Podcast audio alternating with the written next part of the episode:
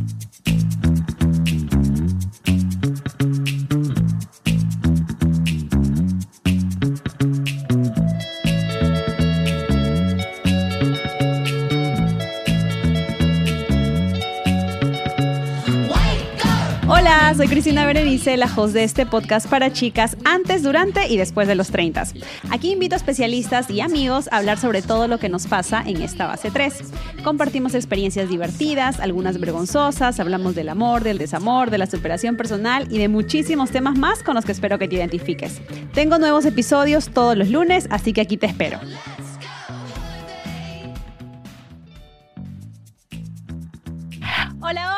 Treintañeras, ¿cómo están? Bienvenidas a un episodio más de este su podcast favorito. Espero, espero que el de muchas. Estoy muy contenta eh, de que estén aquí, de que eh, sigan al pendiente de esta cuarta temporada. Eh, ya saben que me hice esperar un poquito, pero ya estoy de vuelta todos los lunes con nuevos episodios. Y como saben, en el podcast hay diferentes tipos de episodios. Unos en donde solamente echamos bromas, en donde solamente nos reímos y hablamos de de temas súper divertidos y otros en los que aprendemos un montón. Entonces, hoy creo que eh, vamos a aprender, va a ser uno de esos podcasts en donde vamos a aprender acerca de uno reconocernos y reconocer a otras personas de alguna manera u otra, ¿no?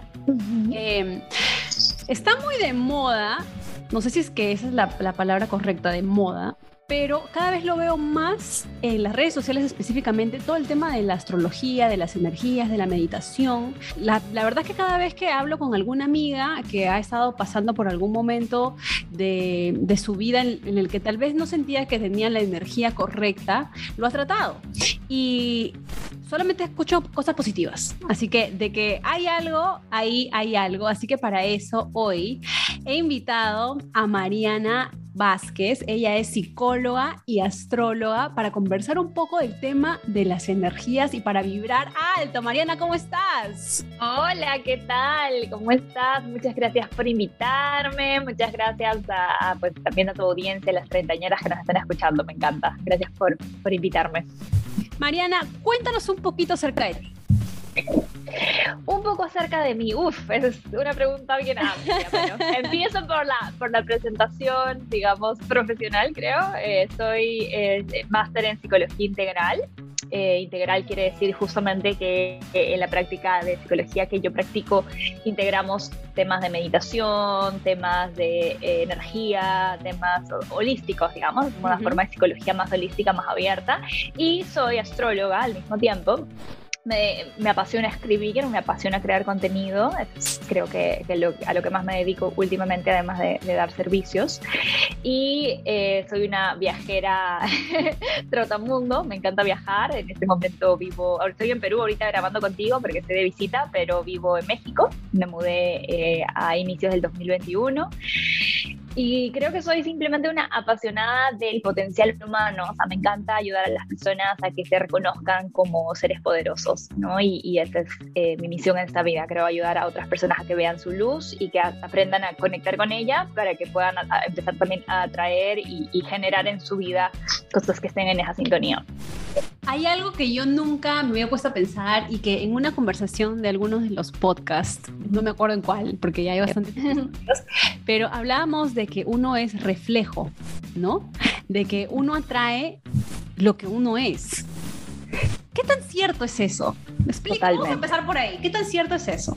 Vamos a hacerlo bastante simple todos somos energía. En el fondo, fondo, fondo, o sea, digamos, la base de nuestra existencia es energía. Y la energía siempre está en diferentes frecuencias, ¿sí? Eh, las frecuencias no son ni buenas ni, malas, eso ya se lo ponemos el ser, el ser humano, le pone etiquetas, ¿no? Pero hay energías que podríamos decir que son más densas y otras energías que son más elevadas. Los estados emocionales nos pueden dar bastante información sobre en qué energía estamos. O sea, cuando tú estás densa, literalmente decimos, ¿no? Me siento densa, me siento pesada, me siento estancada. Obviamente, tu energía probablemente está más baja, se dice.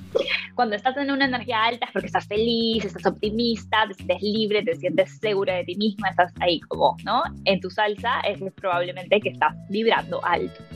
Entonces, todas las personas estamos vibrando diferentes niveles de energía todo el tiempo. O sea, no es, o sea puede ser que 80% de ti esté súper bien, pero siempre hay heriditas, inseguridades, pensamientos negativos que vibran bajito, ¿no? Y nuestra misión en este mundo, para todos, para todas las personas, es que vayamos poco a poco iluminando esos espacios oscuros, ¿no? Esos espacios que estamos vibrando bajito. ¿Por qué? Porque cuanto más podemos elevar la energía, más podemos generar, más podemos compartir y más podemos evidentemente también disfrutar de la vida. Entonces, estos, vamos a decir, los seres, ¿no? Los, tóxicos que aparecen en nuestras vidas, que claro, uno dice, pero Michi, yo soy súper buena, yo no soy ninguna mentirosa y este persona, no sé, es un infiel o es como que alguien que dice algo y no es, no, no, no es lo que parece. Yo no soy así. Claro, pero probablemente puede ser que en algún nivel tú tengas algún tipo de forma en la que te estés mintiendo a ti misma, por ejemplo. Mm. O hay maneras en las que uno se traiciona. Entonces, la frase es, eh, lo que yo juzgo en el otro, lo sano en mí. ¿Vale? Eso obviamente no quiere decir que vas a quedarte con esa persona, ¿no? Vas a porque es mi maestro y ya pues, ¿no? Que me quedo en la relación tóxica. No, o sea, también muchas veces esas personas aparecen porque nuestro trabajo es aprender a poner límites. Eh, pero el asunto de, de energías y frecuencias funciona así, o sea, es literal lo que has dicho, uno no atrae lo que piensa, ¿no? Como dicen algunos cuando, cuando leen el libro El Secreto, la ley de la atracción, ay, voy a pensar positivo y voy a atraer positivo. uno no atrae lo que piensa, lo que piensas es importante, evidentemente, porque te hace vibrar distinto, ¿no? Si estás pensando positivo, generalmente vibras mejor, pero es porque tú atraes lo que eres, estás como, eres como una antenita que atrae personas y situaciones que están en la frecuencia en la que tú estás. ¿Puedes reconocer eso o es Sí.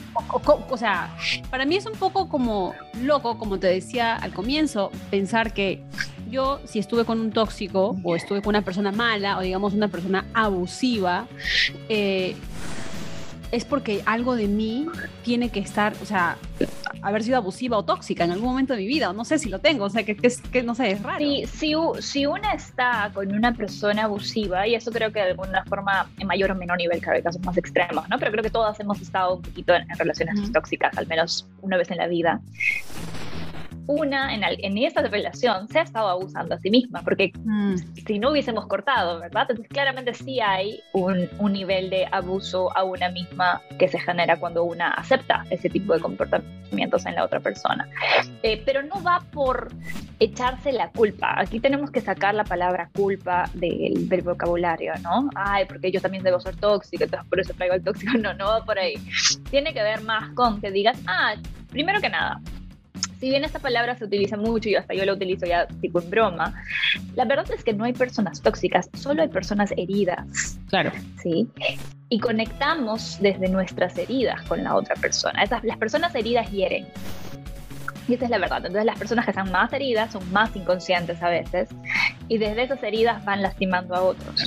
¿Vale? Entonces creo que a partir de ahí ya nos genera un poquito más de compasión respecto a el tóxico, ¿no? Bueno, pobre, o sea, ¿qué debe haberle pasado? O sea, qué tan desconectado tiene que estar de su corazón, de su empatía, de su inteligencia emocional para no tener eh, las capacidades de poder ser un buen ser humano, ¿verdad? Entonces, creo que si lo vemos desde ahí, ya también le bajamos el volumen al juicio y decimos, ok, entonces si él está herido y yo enganché con él, o con ella, para, para otro caso, otros casos.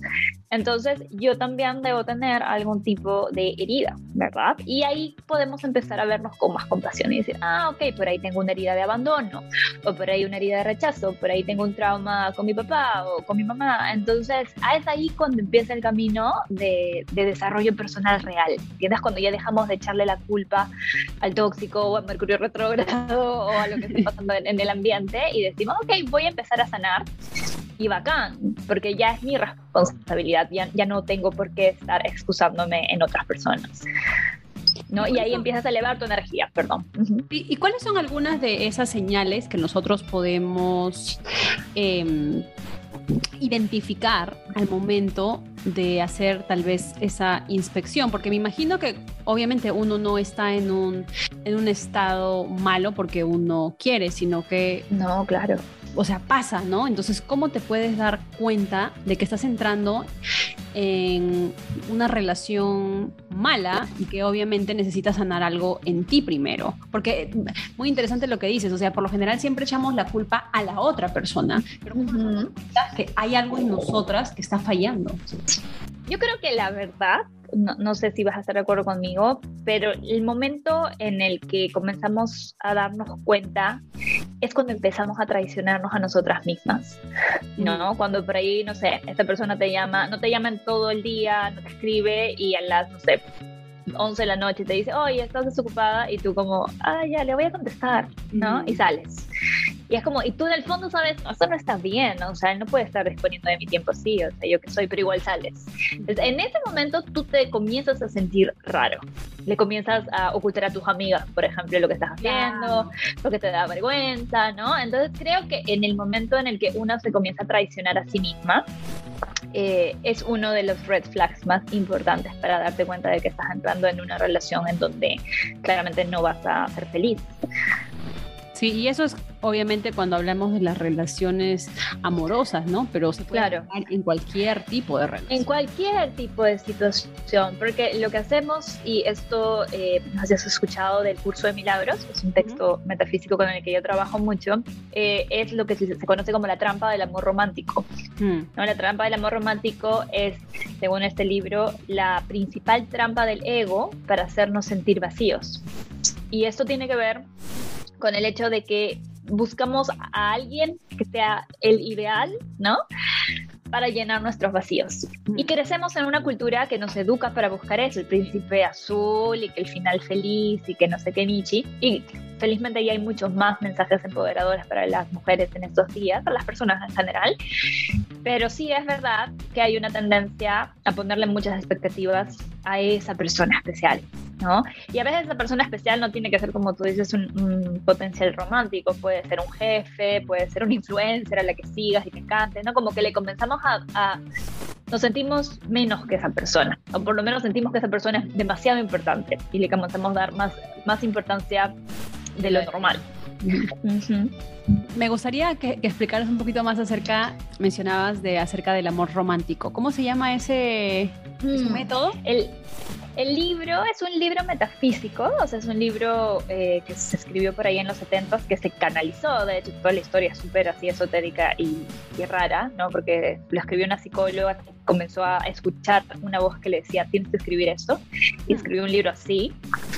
Eh, es un poquito denso el libro, o sea, generalmente yo empecé, por ejemplo, con el libro de Marianne Williamson que se llama De Retorno al Amor, que es, ella es una maestra de este libro, porque este libro a veces es como bien profundo, así que a veces no lo puedes entender, pero ella lo escribe ahí y ella explica todas las eh, ¿no? las, digamos, las teorías del libro.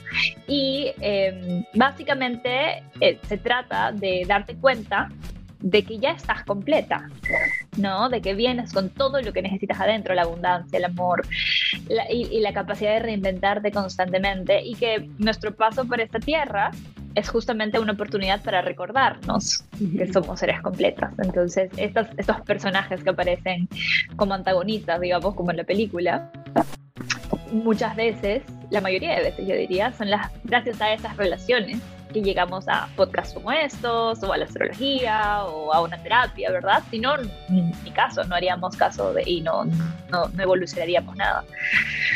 Sí, eso es cierto.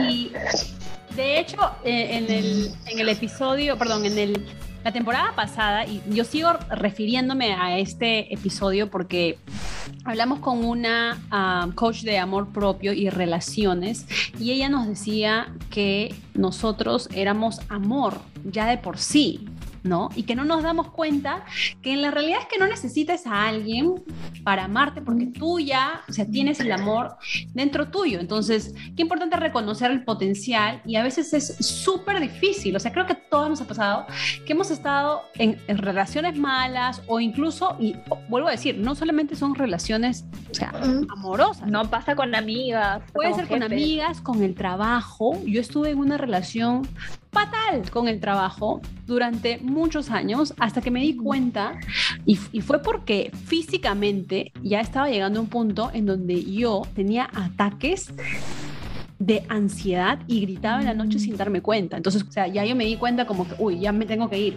Pero ¿por qué, como dices tú, no reaccioné antes porque yo me estaba traicionando. Y yo sabía que yo estaba en una relación malísima con el trabajo y que tenía que irme, pero siempre ponía excusas. Y es lo que pasa a muchas personas, ¿no? Ponemos muchísimas excusas. Sí, sí, sí, porque en verdad son espacios el trabajo, por ejemplo, el workaholismo, ¿no? Lo que se conoce ahora, es creo que la única adicción que se aplaude en nuestra cultura todavía. Es como, ay, está súper estresada, súper ocupada, debe ser súper importante ella, ¿no? Entonces, claro, esto alimenta esta idea, especialmente para las mujeres que claramente queremos ser empoderadas, independientes y todo.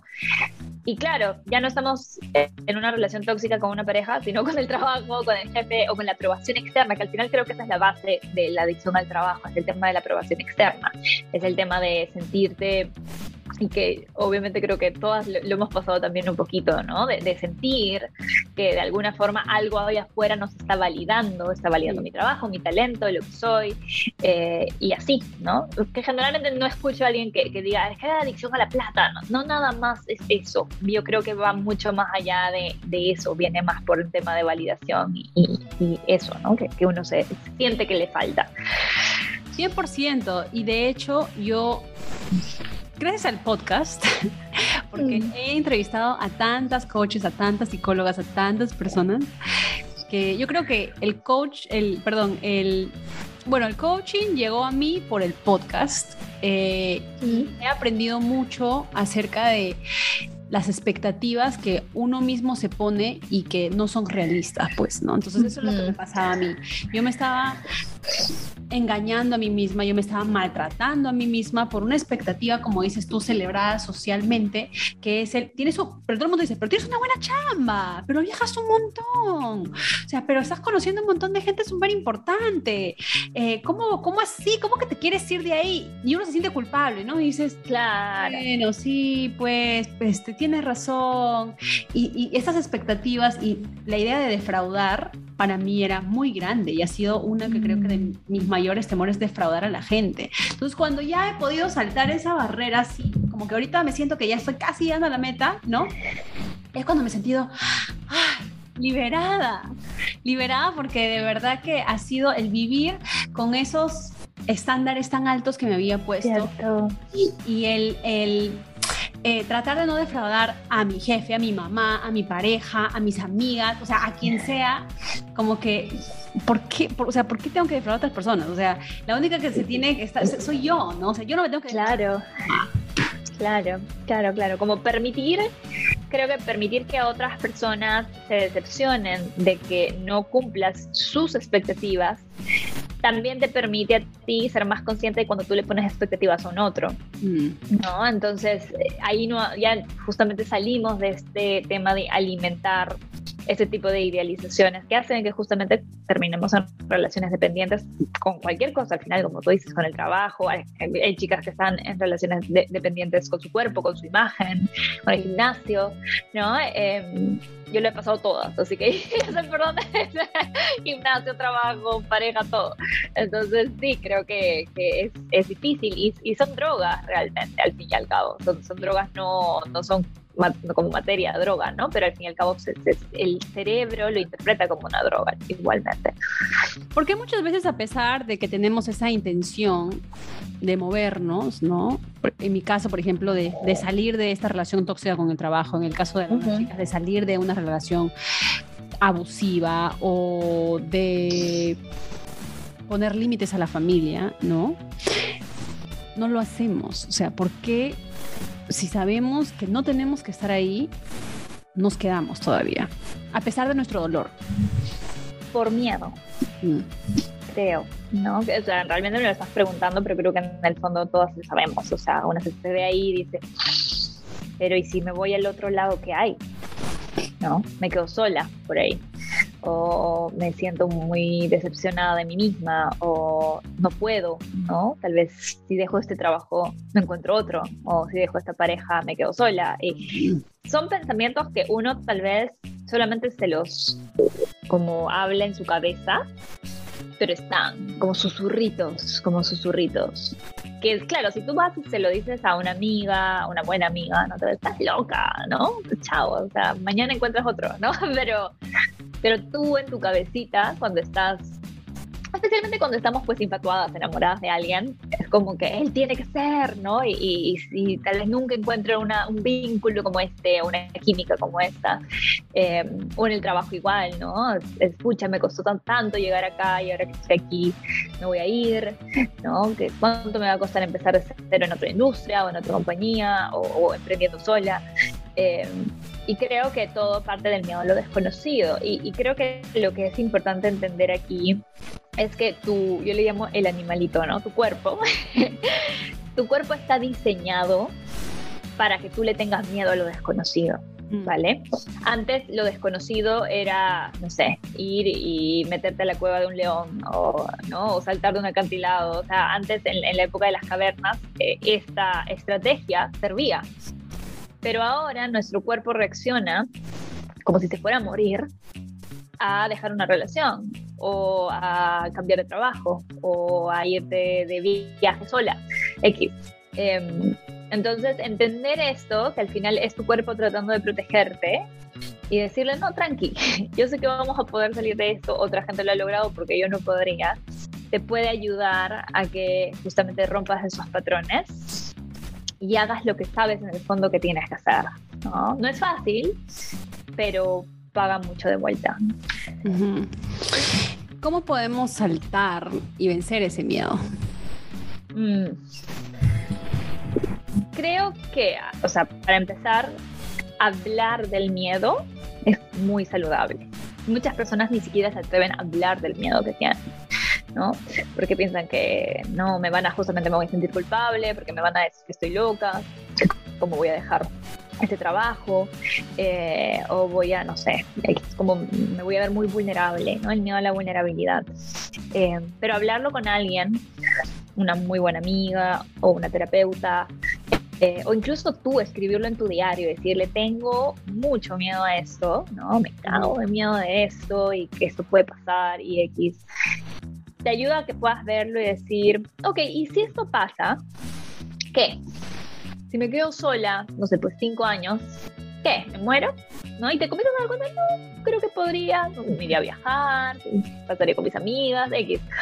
Siempre hay soluciones cuando ya lo pones ahí, comienzas a ver, bueno, si no encuentro otro trabajo en esta industria, podría por fin, no sé, arrancar con este emprendimiento que hace rato lo tengo ahí. O sea, como que te comienzas a dar cuenta que nada es el fin del mundo, que puedes con todo, realmente, menos la muerte, ¿no? Pero puedes con todo lo demás. Y muy pocas veces estamos hablando de decisiones que te van a dejar, pues, no sé, abajo del puente viviendo sin comida, ¿no? O sea, como la mayoría de veces son, son cosas que no son de vida o muerte. Eh, entonces, primero creo que nada es darle cara al miedo, ¿no? Es decir, ok, este es el miedo y lo peor que podría pasar, la verdad, no me da tanto miedo. Y luego de eso, ponerte también una fecha para tomar la decisión. ¿No? Ponerte como un due date. Ok, ya, sí, no me siento todavía fuerte para hacerlo mañana, pero nada, dos semanas, un mes, me preparo, hablo con mis amigas, tengo red de soporte, comienzo a ir a terapia por ahí, X, como que te comienzas a, preparar para dar el salto. ¿no? Dependiendo del tema que sea, obviamente son cosas diferentes, pero eso. Y luego de eso viene el tema de como lo que se habla en relaciones tóxicas cuando se, termina, ¿no? El contacto cero. O sea, no mirar atrás. O sea, cierras esa etapa, bye. Se acabó. Esa, esa, esa tú se murió. ¿no? Y te entregas con todo a tu presente y a lo que quieres crear y a sanar obviamente las heriditas del pasado, pero ya no estás en ese limbo de que sí que no con, con la otra persona o con el trabajo anterior o con lo que sea. En el tema de, sanación, ¿no? De, sanar esas heridas, muchas veces creo que las personas piensan que cuando cortas con una relación o lo que fuese, comienzas, bueno, la cortas o comienzas con otra o te das un break, es como si esa herida como que ya se sanara. Pero la realidad es que no se sana sola, ¿no? La realidad es que va a volver otra vez a salir, ¿no? Entonces, ¿por qué es tan importante de que si tienes una heridita, ya te diste cuenta que la heridita está ahí, de que la sanes? Porque creo que tenemos que entender que nuestras heridas son puentes a una mejor versión de nosotras. Si les dejamos de ver como cosas feas ahí, ay no, mejor la escondo en el closet, no quiero que nadie vea esta herida, y las comenzamos a ver como, oh, wow, esto, ahora que me doy cuenta, si lo sano, me voy a convertir en una super mamacita, ¿no? Me voy a convertir en mi mejor versión. O sea, obviamente esto me está, porque claramente la herida que te afecta para que entres a una relación tóxica en tu trabajo, también por ahí te lleva a entrar a una relación tóxica con una persona, eh, con una amiga. Entonces, te das cuenta de que, ah, chu, o sea, y, y generalmente son heridas siempre, la mayoría de veces, son heridas de infancia. Sí son heridas de infancia, ¿no? De mamá muy exigente, por ejemplo, papá muy controlador, X cosas, papá abandonador. Y eso no quiere decir que es la culpa de los papás, ojo, porque ya es tu responsabilidad una vez que creces, sanarte, ya no le vas a, echar la culpa a tu viejo, ¿no? Ya está, o sea, ya pasó, los papás son imperfectos, nadie viene con un manual de cómo, cómo criar un hijo, pero eh, el hecho es que cuando puedes verlo y decir, ah, esto es una herida de infancia, o sea, tengo una herida de abandono, eh, tengo una herida que me, da, me hace tener miedo de quedarme sola, por ejemplo, o X. Puedes decir, vale, entonces ahora en el mundo en el que vivimos hay infinidad de herramientas, terapeutas, eh, ¿no? De todo el catálogo completo lo tienes en internet, libros, podcasts como este. Entonces no hay excusas para no ir a por la mejor versión de ti. O sea, sanar es un tema de amor propio porque de verdad que te descubres, si atraviesas esa, esa herida, te descubres a ti misma en una versión de ti que no conocías antes, que dices, Dios, yo antes no era capaz de esto y, y ahora sí, y era porque esa herida me bloqueaba. Entonces es un acto de valentía y de amor propio sanar. Eh, hace unas semanas atrás yo veía, de hecho creo que en TikTok, un clip de una entrevista que le hicieron a Carol G, que ella decía que he aprendido a que si estoy pasando por un momento súper difícil, que me está doliendo un montón, trato de mentalizarme y decir, yo me voy a convertir en una super mujer cuando yo salga de esto, porque así como me está doliendo, así mismo sé que voy a crecer. No y decía, oye, sí, ¿no? Tiene razón, porque si los viéramos todos así de esa manera, imagínate, o sea, todas las, los challenges, todas eh, las piedritas en el camino, ya no serían pues unos rocones, ¿no? Sino serían simplemente una piedrita en tu zapato que la puedes sacar, versus un rocón grandote que te bloquea, pues, ¿no? Total. Claro, la mayor parte de, de veces el rocón viene por, el juicio que le tenemos a esa herida. ¿Sabes? No es por la herida en sí, porque al final la herida es súper simple, es como, ah, mi papá me abandonó, pues tengo una herida de abandono, o mi mamá era muy perfeccionista, entonces yo me exijo mucho. Eh, y son cosas simples que uno podría, o sea, puede decir, dale, o sea, ya no voy a ser tan dura conmigo, o sea, todo el mundo le, le pasan cosas de este tipo y, y sí, podemos verlo como Carol G, ¿no? Como oportunidades para convertirnos en super mujeres. Eh, y que además cuando tú sanas eso te vuelves tan sabia y te vuelves una persona de servicio, porque de verdad que viene una amiga, que, que, comienzan a llover personas con el mismo problema que tú tenías antes. Eso siempre pasa, porque el universo es así. Entonces tú comienzas a darles las herramientas que te sirvieron a ti y se comienza a generar una cadena de sanación tan bonita que al final terminas agradeciéndole la vida por haber estado ahí.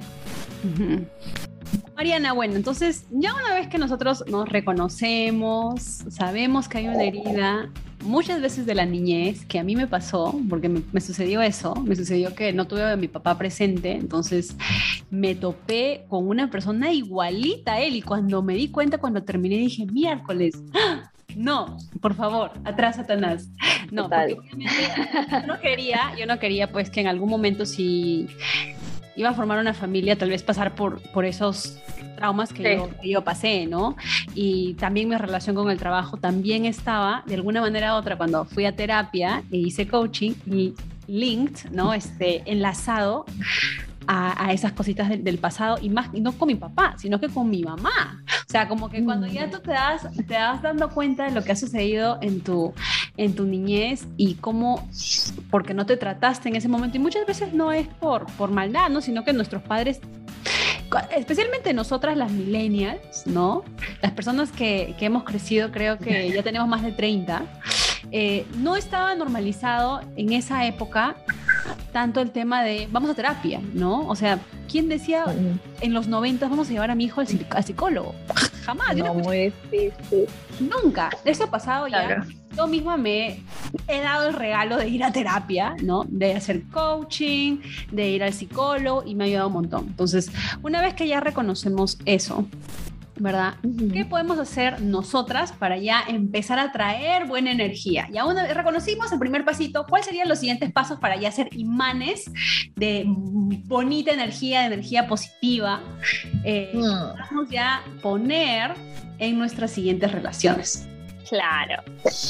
En realidad, mi perspectiva es que no es paso uno, paso dos, sino que las dos cosas se dan un poquito al mismo tiempo, ¿ya? ¿Por qué?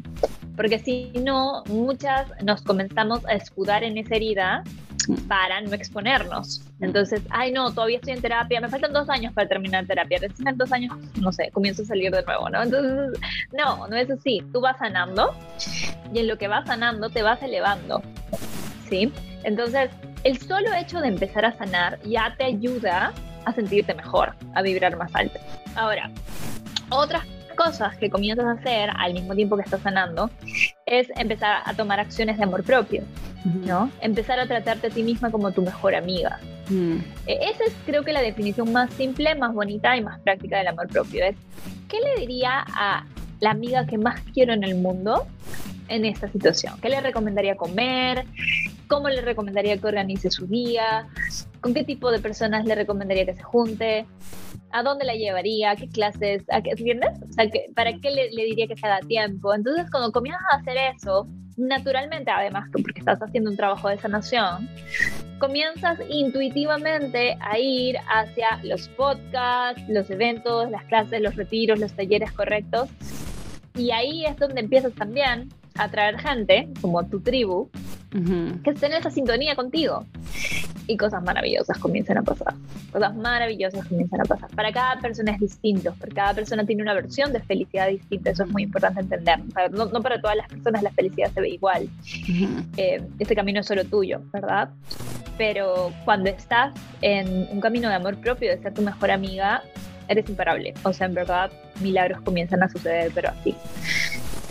Ay, qué chévere lo que dices. Me encanta también la idea de atraer a tu tribu, ¿no? Porque creo que todas hemos pasado por momentos en donde es muy chistoso. Estás con una amiga y la amiga te da como que ese conocimiento y tú, o sea, quisieras, ¿no?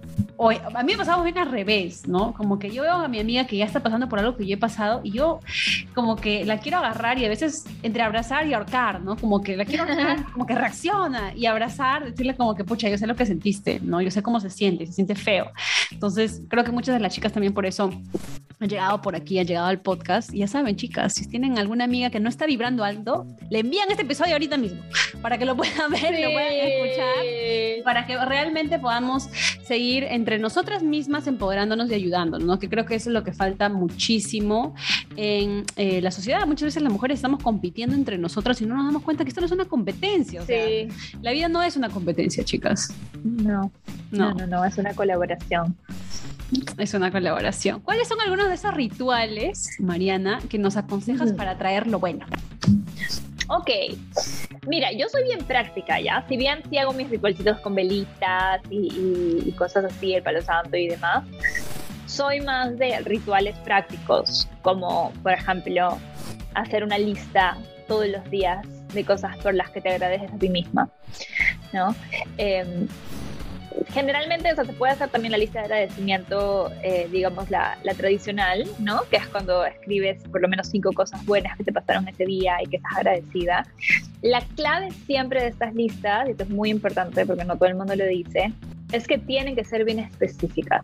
O sea, no va a ser como que estoy agradecida por mi salud, estoy agradecida por mi trabajo, estoy agradecida porque es como que, escúcheme, a Diosito no le importa que le estés agradeciendo nada, esto es para ti, porque si tú sientes agradecimiento, elevas tu frecuencia, ¿vale? No es una lista de agradecimiento para cumplir con nadie más, sino para elevar tu energía. Entonces, por eso sirve, por ejemplo, estoy agradecida por mi salud porque, no sé, me permitió ir a ciclo hoy y romperla y me sentí súper vibrante al salir y, estoy súper contenta de tener mi cuerpo sano, ¿no? Entonces, esa es otra cosa, ¿no? Es otra vaina a estar agradeciendo de paporreta. Entonces, el agradecimiento auténtico y específico ayuda mucho, eh, porque, como les decía antes, el cerebro se tiende a enfocar en lo que falta, en el miedo. Por ejemplo, si te pasan cinco cosas increíbles hoy y te pasa una cosa mala, al final del día, ¿en qué estás pensando?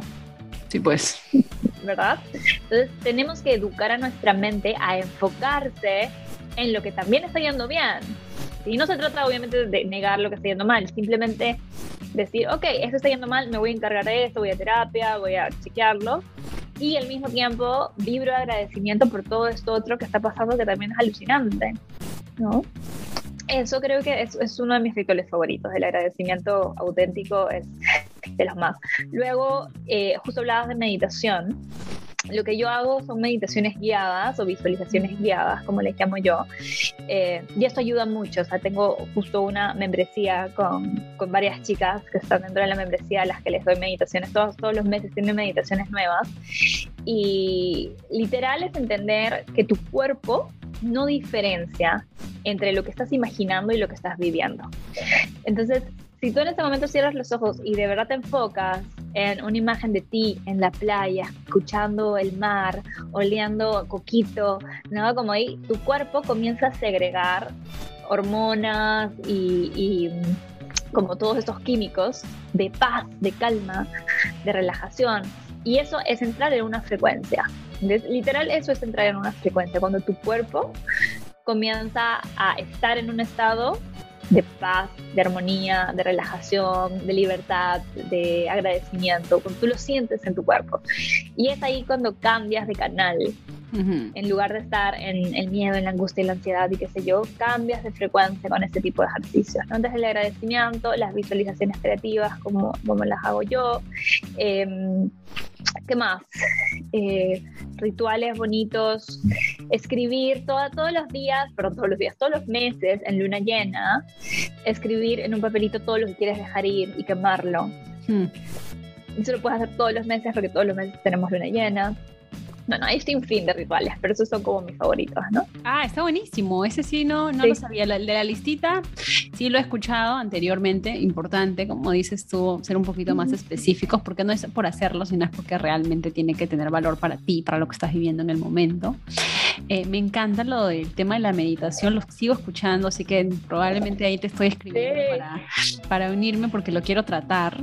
Eh, la verdad, yo lo necesitaba tanto, tanto el año pasado y, y el universo sí, a veces confabula para que te topes con personas y yo me topé con una amiga, también me explicó un poquito la importancia, ¿no? Este, y de poder identificar también esos momentos en cuando ya tenemos que dejar, dejar ir y más bien atraer, empezar a, atraer cositas buenas para nosotros, pero lo de la meditación, esto va porque va porque lo tengo que hacer este año. Muy buena. Te juro que creo que es una de las decisiones más importantes que yo tomé en mi vida, comprometerme con la práctica de la meditación, porque no es una práctica literal, no, yo no soy una persona que se sienta a estar en blanco o a concentrarse en su respiración. porque eso, es, eso, es buenísimo, ¿ya? No, no digo que no, por ahí a veces lo hago, pero para mí es más un tema de ir y literal como sintonizarme con una vibración que quiero traer ese día.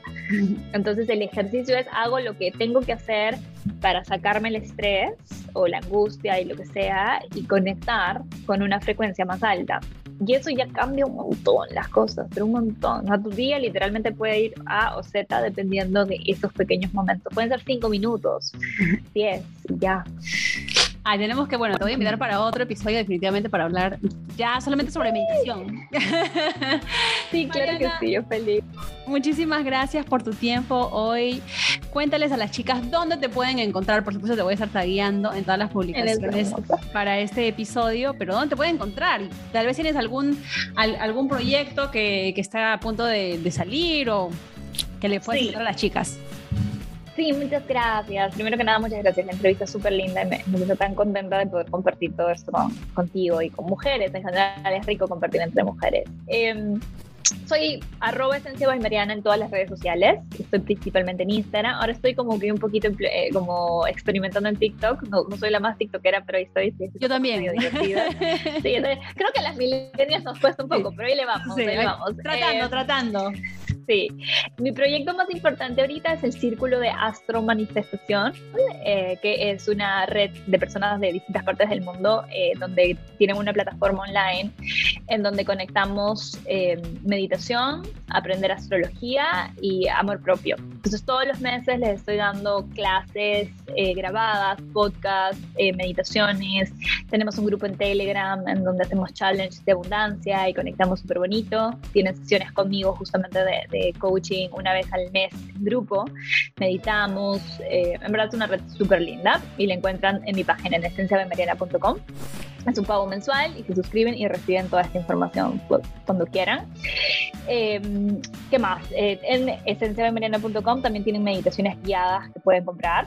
Eh, son súper dirigidas para la abundancia, para el amor propio, para la ansiedad, para el merecimiento y la verdad son súper buenas.